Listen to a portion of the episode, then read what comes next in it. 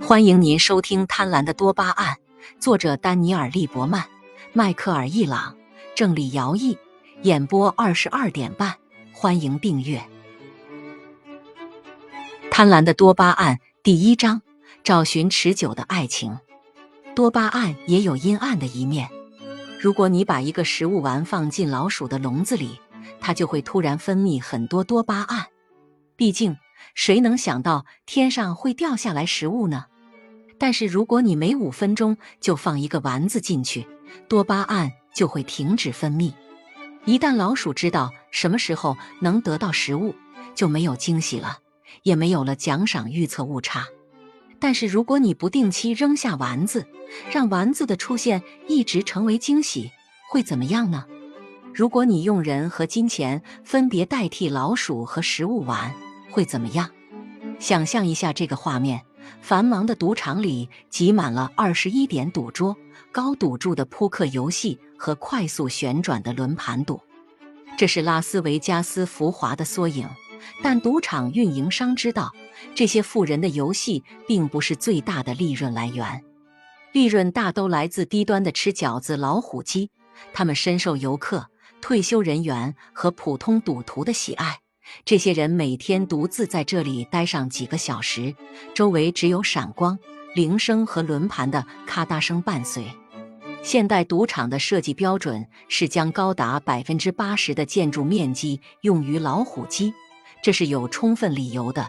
赌场大部分的赌博收入都来自这里。科学游戏公司是世界上最大的老虎机制造商之一。确实。科学在这些难以抗拒的机器的设计中发挥着重要作用。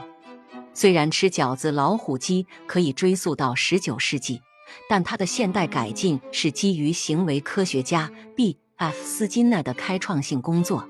斯金纳在二十世纪六十年代发现了行为操纵的原理。在一项实验中，斯金纳把一只鸽子放到盒子里，他安装了一套装置，鸽子每啄一下杠杆。就可以获得一颗食物丸。有些实验设定为需要啄一下，还有一些设置为十下。但在某次特定实验中，条件都保持不变，得出的结果并不是特别有趣。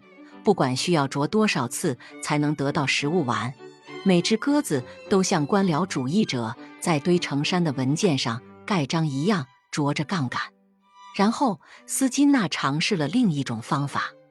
他设计了一个实验，释放一个食物丸所需的按压次数是随机变化的。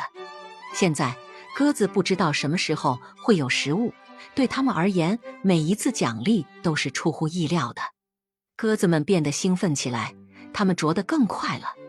有某种因素促使它们做出了更大的努力。多巴胺这个惊喜分子已被驯服，老虎机的科学基础也随之诞生。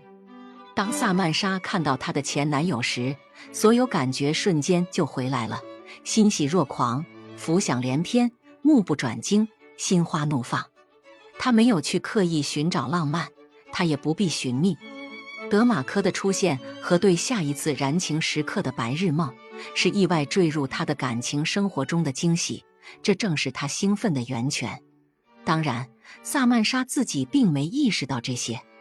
他和德马科决定再见面喝一杯，一切都很顺利。他们又决定第二天一起吃午饭。很快，他们开始频繁的约会，这种感觉令人兴致高涨。他们说话时触摸彼此，分开时拥抱彼此，在一起的时光总是飞逝，就像以前约会时那样。他想到之前和肖恩在一起时也是这样。他心想，也许德马科。才是他的真命天子，但只要了解了多巴胺的作用，你就知道，很明显这种关系并没有什么特别，只是又一次由多巴胺驱动的兴奋而已。由新奇引发的多巴胺不会一直持续下去，爱情中的浪漫总会最终消逝，然后我们就会面临一个抉择：我们可以过渡到另一种爱，这种爱由平日里对对方的欣赏所滋养。或者我们可以结束这段关系，去寻找另一次过山车之旅。由多巴胺驱动的选项不需要你付出太多努力，但它结束的很快，就像吃一个小甜饼给你带来的快乐。而可持续的爱会将你对未来的期待转移到对当下的体验，从幻想任何可能性转移到拥抱现实及其所有的不完美。这种过渡并不容易做到，所以面对一个摆脱困难的简单方法，我们都不会拒绝它。这就是为什么当早期浪漫的多巴胺之火熄灭时，许多关系也随之结束了。早期的爱情就像坐落在桥脚下的一只旋转木马，这只木马可以带给你一圈又一圈的美妙旅程，你想要玩多少次都可以，但它总会停在开始的地方。每当音乐停止，你的脚回到地面上，你就必须做出一个选择，再做一次，或者跨过那座桥，去寻找更持久的爱情。听众朋友。